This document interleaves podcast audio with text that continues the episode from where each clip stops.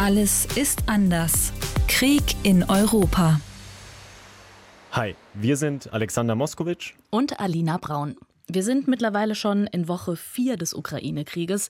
Für uns beide der erste Krieg, den wir so nah erleben, wo vorher noch Corona-Maßnahmen oder so Dinge wie zu wenig Umweltschutz die wichtigsten Themen für uns waren. Kämpfen und sterben jetzt täglich Menschen und das wirklich mitten in Europa. Ja, und die Bilder dieses Kriegs, die überschlagen sich ja weiter. Bei den ganz oft widersprüchlichen Aussagen von Politikern weiß man irgendwie gar nicht mehr, was man glauben soll. Und dieser Podcast will euch deswegen etwas Orientierung geben mit Hintergrundwissen zu immer einem bestimmten Thema pro Folge. Und in diesem Krieg zwischen Russland und der Ukraine, da gab es ja schon jede Menge zivile Opfer. Wir sehen da immer wieder Bilder von beschossenen Wohnhäusern, von Krankenhäusern, Schulen. Und auch deswegen wird dem russischen Präsidenten Putin vorgeworfen, Kriegsverbrechen zu begehen und damit eben gegen das Völkerrecht zu verstoßen. Bundeskanzler Scholz hat das in einer Dringlichkeitssitzung ziemlich deutlich gemacht. Mit dem Überfall auf die Ukraine hat der russische Präsident Putin kaltblütig einen Angriffskrieg vom Zaun gebrochen. Das ist Menschenverachten, das ist völkerrechtswidrig, das ist durch nichts und niemanden zu rechtfertigen.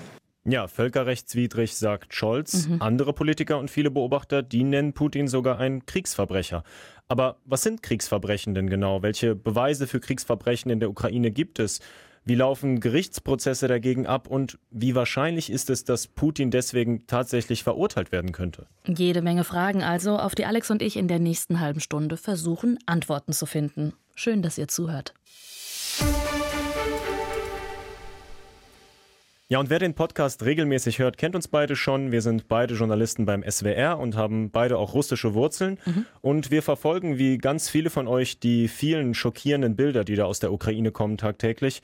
Und da ist es, das können wir gar nicht oft genug sagen, super schwer, immer zu wissen, ob das alles, was wir aus dem Kriegsgebiet an Infos und Bildern kriegen, auch so stimmt. Ja. Wir versuchen ja mindestens immer zwei Quellen für jede Meldung zu finden und sprechen auch mit unseren Korrespondenten vor Ort aber eben nicht alles aus dem Kriegsgebiet kann eindeutig verifiziert werden. Ja, man muss da echt sagen, dass wir mit dem arbeiten, was wir zur Verfügung haben und wir versuchen euch dann auch immer klar zu machen, woher jetzt welche Info überhaupt kommt. Und als wir dann so über das Thema der heutigen Folge Kriegsverbrechen nachgedacht haben, da hatten wir beide sofort diese Bilder des Krankenhauses in Mariupol vor Augen. Ja, ich erinnere mich echt noch genau, wie ich diese mhm. Bilder zum ersten Mal in meinem Insta-Feed gesehen habe und mir ist ganz ehrlich einfach nur schlecht geworden. Das ja. war wirklich heftig, echt so ein Tiefpunkt bis jetzt. Mir ging es genauso. Das sind echt so Bilder, die sich total ins Gedächtnis einbrennen und die man dann noch gar nicht mehr los wird. Das waren schwer verletzte, hochschwangere Frauen, die da aus Trümmern rausgetragen wurden. Das schockt natürlich, macht irgendwie wütend, gleichzeitig traurig, also irgendwie alles auf einmal. Ja, aber nochmal zur Erklärung was ist eigentlich passiert oder besser gesagt, was ist nach Angaben der Ukraine passiert. Russlands Version sieht nämlich ganz anders aus, aber dazu kommen wir gleich. Am 9. März wird in Mariupol eine Entbindungsklinik von russischen Bomben getroffen und nach ukrainischen Angaben sterben drei Menschen dabei und darunter auch ein Kind. Außerdem soll es noch 17 Verletzte gegeben haben. Und unter diesen Verletzten war nach Angaben der Nachrichtenagentur AP auch eine ukrainische Bloggerin, Mariana Wischegirskaya. Sie war zu dem Zeitpunkt schwanger, wurde auch verletzt, konnte einen Tag nach diesem Angriff aber ihr Baby gesund zur Welt bringen und hat dann in einem Interview erzählt, wie sie diesen Angriff auf die Klinik erlebt hat. Wir lagen in Palaten, uns also sie sagt da, dass sie in einem Krankenhauszimmer lagen und auf einmal die Fensterscheiben zerborsten sind, die Fensterrahmen rausgesprungen und alle nicht tragenden Wände sind zusammengestürzt. Und sie wissen nicht, wie das passiert ist. Einige haben dann noch geschafft, in Deckung zu gehen und andere eben nicht. Ja, also Mariana sagt, sie wisse nicht genau, wie es passiert sei, ne, wie du gesagt hast, mhm. aber dass es passiert sei, ist eigentlich klar. Denn der Fall wurde auch von der Weltgesundheitsorganisation, also DWHO, die kennen wir sonst nur irgendwie von Corona, aber die hat das bestätigt. Die sind nämlich auch für solche Angriffe auf Krankenhäuser zuständig, also die registrieren das halt. Ja, und von russischer Seite, du hast es ja schon angedeutet, da wurde der Fall ganz anders dargestellt. Es gab zum Beispiel einen Tweet von der russischen Botschaft in London. Die hat dann gesagt, die verletzte Bloggerin habe nur eine verletzte Frau gespielt. Also die kompletten Sachen, die sie da gesagt hat, sollen nur ein Fake gewesen sein. Ja, und dann gab es noch eine andere Sache. Es gab ein Foto eines ukrainischen Panzers vor der Klinik. Also es wurde behauptet, dass die Ukraine selbst die Klinik beschossen hätte. Mhm. Aber das wurde dann auch von investigativen Journalisten als ja, Falschmeldung enttarnt. Der Panzer stand vor einem ganz anderen Gebäude. Die haben das über so Geolocation-Programme quasi bestätigt. Und was dann richtig spannend war, Russland hat im Endeffekt den Angriff auf dieses Krankenhaus am Tag nach dem Vorfall indirekt zugegeben. Der Außenminister Sergei Lavrov wurde von Journalisten mehrmals darauf angesprochen und er hat nicht verneint, dass Russland dieses Krankenhaus angegriffen habe, sondern er hat erklärt, dass die Klinik im Prinzip gar keine Klinik mehr war. In dieser Geburtsklinik, das haben wir am 7. März im UN-Sicherheitsrat gesagt, gibt es schon lange keine Frauen oder Kinder mehr und auch niemanden, der dort arbeitet. Das Haus war besetzt von Kämpfern des Azov-Bataillons und anderen Radikalen. Sie haben dort ihren Stützpunkt errichtet. So machen sie es in der ganzen Ukraine. Zivilisten und ihre Häuser werden als lebendes Schutzschilde benutzt. Außerdem stellen die Ukrainer in solchen Wohnvierteln Militärtechnik auf und beschießen von dort aus die russischen Truppen.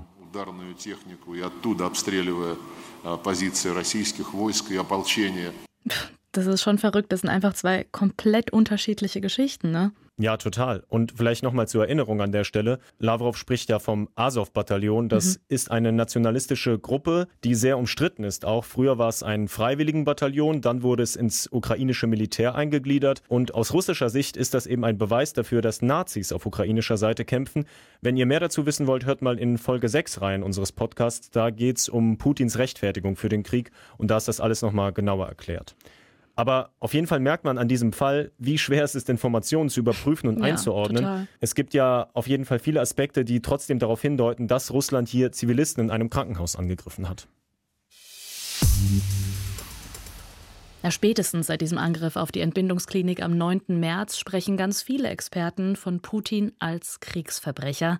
Es gibt nämlich noch mehr Vorwürfe, zum Beispiel, dass Russland großflächig Streumunition einsetzen soll und somit eben auch Zivilisten verletzt werden sollen. Ja, nicht nur Experten, sondern auch hochrangige Politiker sprechen von Kriegsverbrechen. Joe Biden zum Beispiel, der amerikanische Präsident, der hat das ganz unverhohlen gesagt, so am Rande einer Veranstaltung. Hm. Da wurde er gefragt, eine Woche nach dem Angriff auf die Klinik in Mariupol, was er denn über Putin denkt aktuell. Und da hat er zu einem Reporter das gesagt. Oh, I, I, I think he is a war criminal. Also man hört er hat es ganz schnell im Vorbeigehen gesagt, mhm. aber man versteht's, ne? Er sagt, ja, ich denke, Putin ist ein Kriegsverbrecher. Ja, man hört es laut und deutlich. Und die Sprecherin des Weißen Hauses, Jen Psaki, hat das Ganze auch nicht dementiert. Ja, eigentlich ganz im Gegenteil. The president's remarks speak for themselves. Uh, he was speaking from his heart and speaking from what he's seen on television, which is barbaric actions by a brutal dictator uh, through his invasion of a foreign country. Sie meinte also, dass der amerikanische Präsident aus dem Herzen gesprochen hätte. Putin wird da ein brutaler Diktator genannt und der Angriffskrieg barbarisch. Also die Haltung ist ziemlich klar, finde ich. Es laufen zwar noch Untersuchungen und Gerichtsprozesse, aber für die amerikanische Führung ist schon klar, Putin gleich Kriegsverbrecher. Ja, und in Moskau, da sieht man das natürlich ganz anders. Der Kreml war gar nicht im Use, das zu hören. Da hieß es vom Kreml-Sprecher Dmitri Peskov, die Aussagen von beiden seien, Zitat, untragbar, inakzeptabel und unverzeihlich. Mhm. Und Putin auf der anderen Seite sei eine sehr weise, weitsichtige und kultivierte internationale Persönlichkeit.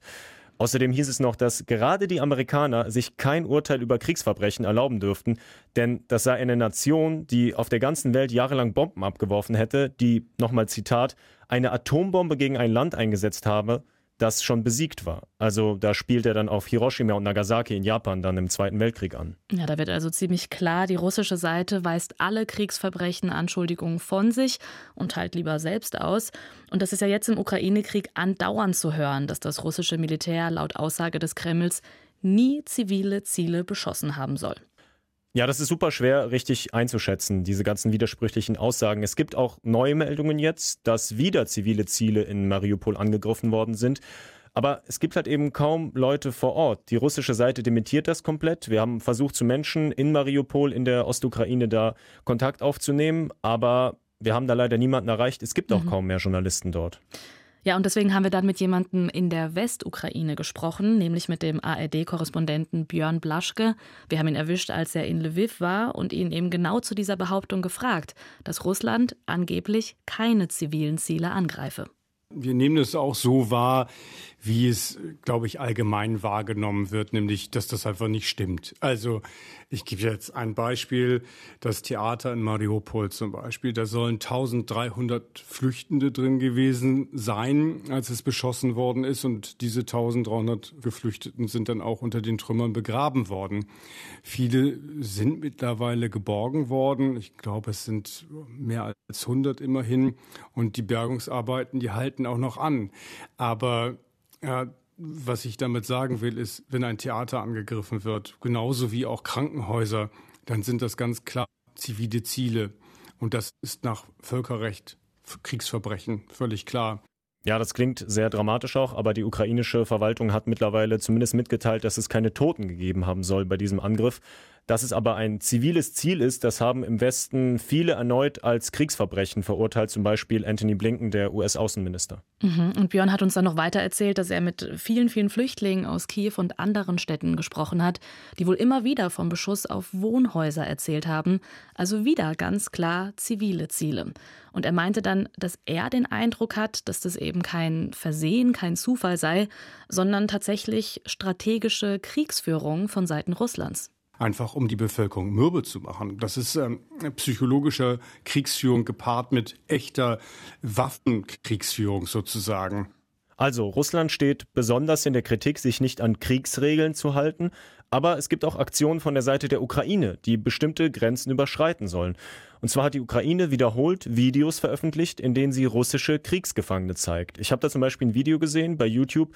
Da sitzen fünf russische Soldaten in Uniform und geben im Prinzip eine richtige Pressekonferenz. Im Hintergrund ist so eine Wand aufgebaut, da mhm. steht dann Ukraine Media Center, also irgendwie als ob da fünf Sportler sitzen würden.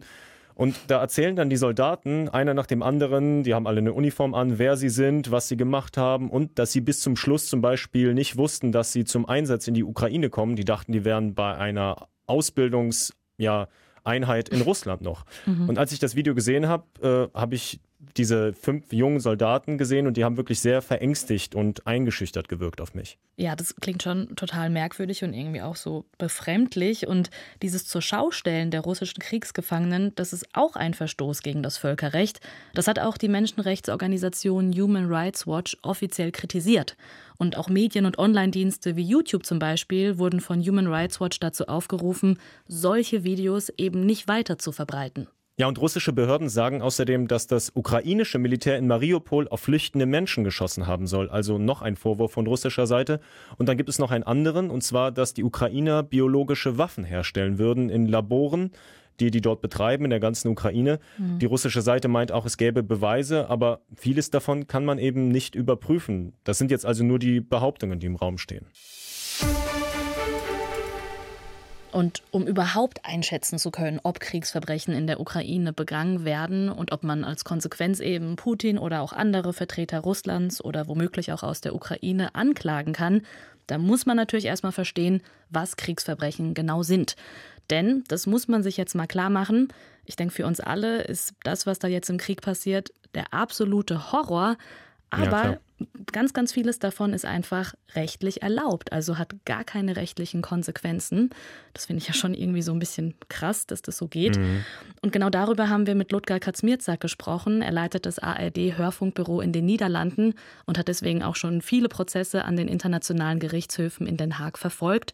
Und selbst er als totaler Experte auf dem Gebiet hat sich mit so einer genauen Beschreibung von Kriegsverbrechen dann schwer getan. Ja, ganz eindeutig ist das nicht definiert. Ähm, ein Krieg an sich ist, so makaber das klingt, ja nicht verboten, aber es gibt Regeln in einem Krieg. Und dazu gehört beispielsweise, dass die Zivilbevölkerung verschont bleibt, dass man also nicht willkürlich auf Schulen, auf Hospitäler, auf öffentliche Gebäude schießt, sondern es müssen militärische Ziele sein. Man darf auch keine Zivilisten als Geiseln nehmen. Also ganz klare definierte Ziele gibt. Es gibt aber auch schwammige Bereiche, wo man dann sagt, ja, wenn in einer Schule, wenn man weiß, da sind Soldaten verschanzt, dann darf das Gebäude doch angegriffen werden. Aber im Prinzip kann man sagen, ein Krieg ist erlaubt, aber im Krieg gelten strenge Regeln. Ja, und diese strengen Regeln, die stehen im humanitären Völkerrecht. Da sind die festgeschrieben. Und das Kernstück ist das sogenannte Genfer Abkommen.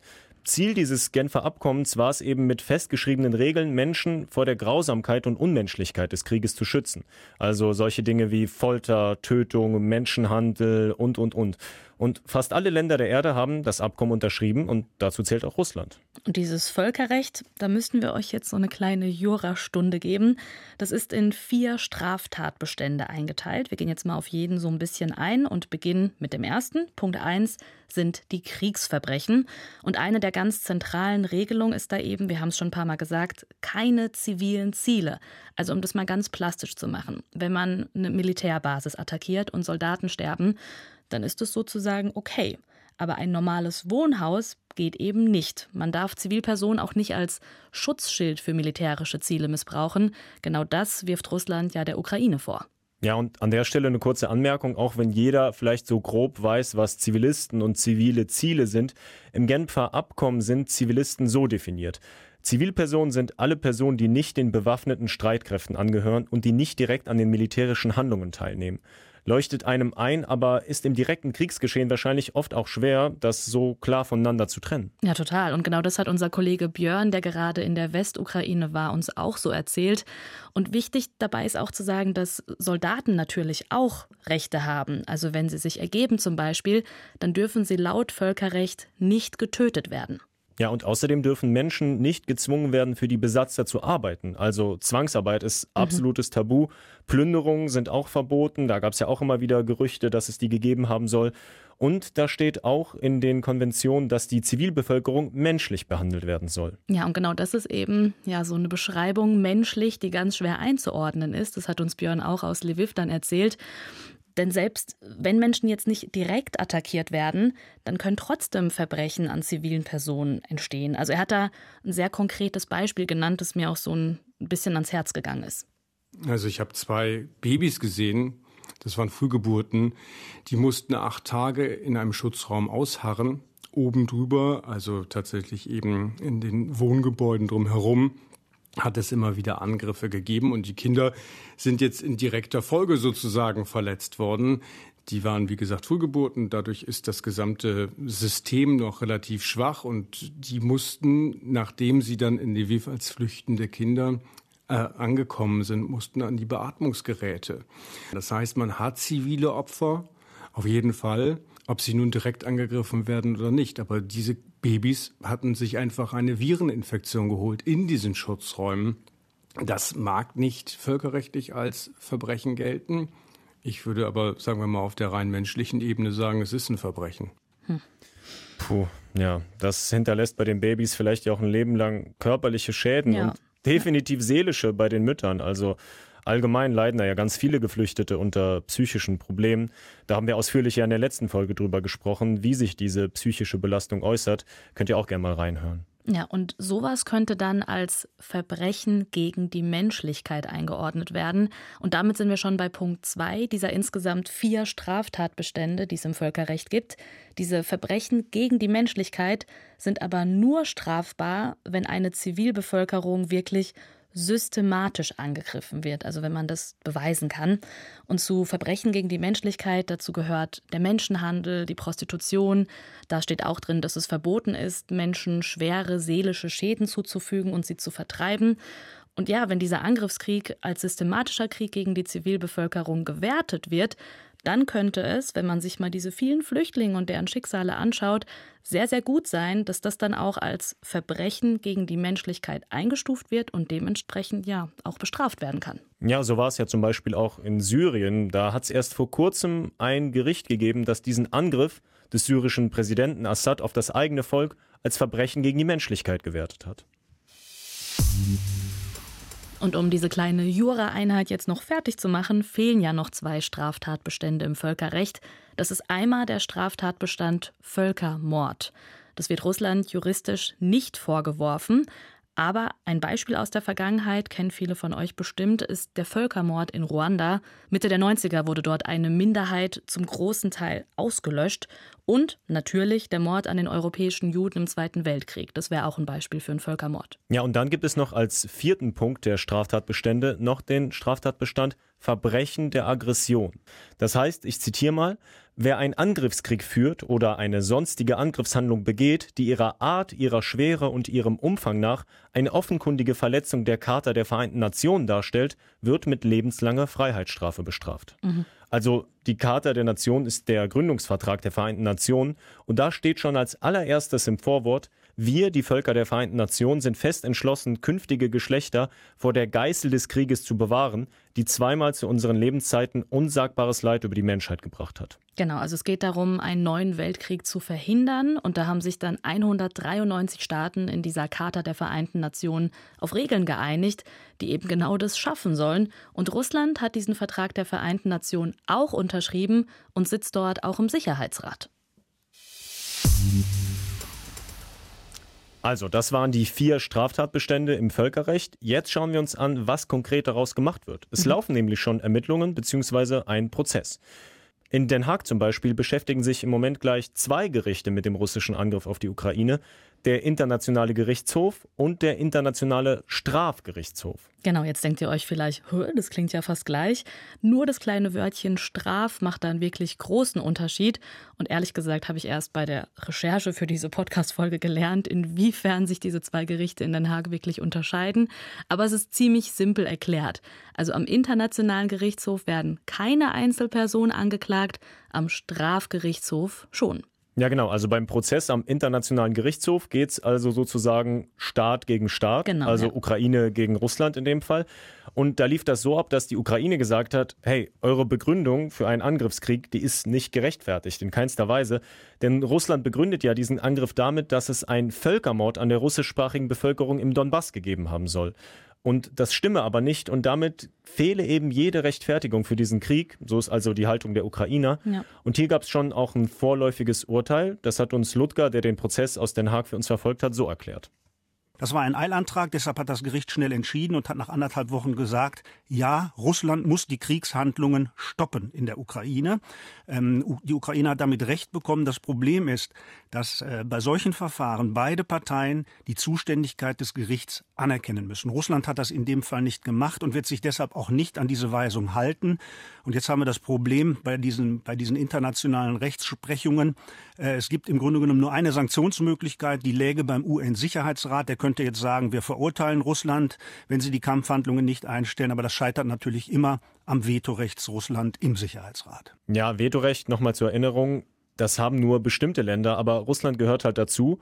Und das Recht bedeutet, wenn nur eins dieser Länder bei einer Abstimmung dagegen ist, dann ist die ganze Entscheidung direkt abgelehnt. Das macht es eben für die Vereinten Nationen super schwierig, im Ukraine-Krieg aktiv gegen Russland vorgehen zu können. Ja, und damit bringt dieses Urteil auch nicht wirklich was. Also Ludger selbst hat uns gesagt, ja, eigentlich nur reine Signalwirkung hat vielleicht höchstens mal den Effekt, dass sich andere Länder dann noch weiter von Russland abwenden, also Russland noch weiter isoliert wird. Aber ansonsten passiert jetzt nicht viel nach diesem Urteil. Ja, aber spannender könnte da der andere Prozess sein. Der findet am Internationalen Strafgerichtshof statt. Mhm. Und da geht es aber eben nicht um Staaten, wie wir eben gesagt haben, sondern um einzelne Menschen, also Soldaten zum Beispiel oder Befehlshaber und damit eben auch den Präsidenten. Und dieser internationale Strafgerichtshof, der ist eben zuständig für genau die vier Straftatbestände, die wir versucht haben zu erklären. Also Kriegsverbrechen, Verbrechen gegen die Menschlichkeit, Aggression und Völkermord. Ja, und wer da genau angeklagt werden soll, das steht noch gar nicht fest. Jetzt werden noch die Beweise gesammelt, also die Ermittlungen laufen. Da könnte Putin aber natürlich mit dabei sein. Aber, und das ist jetzt der große Knackpunkt, es muss natürlich bewiesen werden, dass Kriegsverbrechen tatsächlich von ihm direkt befohlen wurden. Und genau das zu beweisen, ist nicht so leicht. Es geht in vielen dieser Prozesse häufig um diese vorgesetzten Verantwortlichkeit. Das haben wir beispielsweise bei der Aufarbeitung der Jugoslawienkriege erlebt, dass ähm, hochrangige Politiker oder auch Militärs, ich nehme Slobodan Milosevic oder Radovan Karac, die gesagt haben, äh, diesen Befehl haben wir nie gegeben. Da sind Dinge falsch gelaufen. Da waren ja nicht nur reguläre Militärs, sondern so wie jetzt auch in der Ukraine Separatisten am Werk. Die haben Mariupol beschossen. Die haben das Krankenhaus beschossen. Das haben wir so nicht ähm, äh, angeordnet. Das ist natürlich sehr, sehr schwierig für ein Gericht tatsächlich den Link zwischen dem eigentlichen Verbrechen und dem Auftraggeber, den herzustellen. Da ist aber die internationale Gerichtsbarkeit heute viel weiter als ähm, in den vergangenen 20 Jahren, als es das Jugoslawien-Tribunal gab. Es gibt beispielsweise im Moment, das habe ich so überhaupt noch nicht erlebt, ähm, seitens der Anklagebehörde am Internationalen Strafgerichtshof die Möglichkeit, dass äh, mögliche Zeugen von Verbrechen in der Ukraine ihr Beweismaterial, also Videobilder, Fotos oder auch Dokumente hochladen können, dass das Material also ganz schnell in Den Haag ist und dort ausgewertet werden kann. Ja, also ein totaler Fortschritt dank Internet und dank Social Media auch. Aber, das mhm. hat Ludger dann noch dazu gesagt, dadurch kommt viel, viel mehr Beweismaterial zusammen. Ich meine, wir sehen ja auch täglich gefühlt tausende neue Videos ähm, aus dem Krieg. Voll. Und das Prüfen dauert dann natürlich länger und man kann auch nicht jedes Video gleich als Beweis nehmen. Da muss dann immer geschaut werden, ist das jetzt authentisches Material? Sind das echte Bilder? Wann, wo, von wem, in welchem Kontext wurde es aufgenommen? Also das klingt auf jeden Fall nach einer Menge Arbeit, die da noch auf die Anklagebehörde zukommt. Ja, die Frage ist jetzt natürlich, wie groß ist da die Chance, dass tatsächlich mal Putin auf der Anklagebank sitzt? Das fordern mhm. ja oder wünschen sich auch viele. Aber erstmal wird es, wie wir gerade gehört haben, super schwierig zu beweisen, welche Befehle da tatsächlich von ihm kamen. Und zum anderen kann man ja auch schlecht in den Kreml stürmen und ihn abführen. Deswegen glaubt auch Ludger als Experte für internationales Recht, dass es dauern könnte, bis Putin tatsächlich zur Rechenschaft gezogen werden könnte. Gut, die Geschichte hat gezeigt, dass es immer einfacher ist, mutmaßliche Kriegsverbrecher vor Gericht zu stellen, wenn sie nicht mehr im Amt sind. Wir haben das bei Slobodan Milosevic erlebt, der war fest im Sattel, hat da seine ganze Macht ausgespielt und brutale Verbrechen begangen. Er hat sein Urteil nicht mehr erlebt, weil er in der Untersuchungshaft gestorben ist. Aber als er abgelöst wurde und Djindjic Ministerpräsident wurde in Serbien, hat er aus dem Bewusstsein heraus, sich dem Westen annähern zu wollen, Milosevic nach Den Haag überstellt. Das ist natürlich der Idealfall, aber für eine schnelle Lösung wäre es natürlich tatsächlich wichtig, dass innerhalb Russland eine Bewegung kommt, ein Widerstand kommt, vielleicht auch ein Militärputsch, der Putin entmachtet und der es ermöglichen würde, ihn nach Den Haag zu überstellen. Ja, und da können wir jetzt natürlich nicht in eine Glaskugel schauen. Also wir sehen ja, dass es schon Widerstand und Proteste gegen Putin und seine Regierung gibt und gab, aber dass diese Demonstranten auch direkt verhaftet werden. Und ja, ob diese einzelnen Demos, vor allem in Großstädten, wirklich zu einer Widerstandsbewegung führen, das ist echt fraglich, denn es gibt nach wie vor viele Menschen, gerade im ländlichen Russland, die Putin unterstützen und ihn immer noch als Präsident wollen. Also ein Prozess gegen Putin wäre, wenn er überhaupt zustande kommen wird, eher was in der fernen Zukunft. Ne? Aber mhm. Ludger meinte auch zu uns, dass er definitiv glaubt, dieser Prozess kommt. Für ihn sei das alles eben nur eine Frage der Zeit. Die Mühlen der Justiz arbeiten langsam, aber am Jugoslawien-Tribunal gab es 161 Anklagen und alle 161 Fälle sind zu Ende geführt worden. Und das sollte eigentlich allen Opfern des Krieges äh, von Russland gegen die Ukraine auch Mut machen und vor allen Dingen äh, die Gewissheit geben, es kann auch in 10 oder 20 Jahren noch eine Anklage geben. Ja, vielleicht ist das jetzt für die Opfer des Ukraine-Krieges ein schwacher Trost, weil sie sich natürlich ein schnelles Prozedere wünschen. Aber in diesen Mammutprozessen rund um Kriegsverbrechen braucht es wohl einfach sehr viel Geduld und auch so ein bisschen Vertrauen in die Justiz. Ja, das war es auch schon von uns zum Thema Kriegsverbrechen in der Ukraine. Wir hoffen, es war nicht zu kompliziert und interessant für euch. Wir hoffen, dieser Rückblick auch auf den Jugoslawienkrieg hat euch etwas geholfen, mehr einzuordnen, mehr zu verstehen, was jetzt passiert. Und wenn euch das Ganze gefallen hat, dann lasst uns doch gerne ein Like da und eine Bewertung. Wir sind auch immer super dankbar für jedes Feedback, jede Kritik und vor allem für neue Themenvorschläge. Das alles dann bitte immer an allesistanders.wdr.de. Und wenn euch die rechtlichen Aspekte in diesem Krieg interessieren, dann haben wir noch eine Empfehlung für euch. Die Folge Angriff auf die Ukraine, wo bleibt das Recht im Krieg des SWR-Podcasts sprechen wir über Mord. Da gibt ein ehemaliger Bundesrichter seine Einschätzung, zum Beispiel darüber, ob Landesverteidigung Notwehr ist. Ja, hört mal rein. Wir packen euch den Link dazu einfach hier in die Show Notes.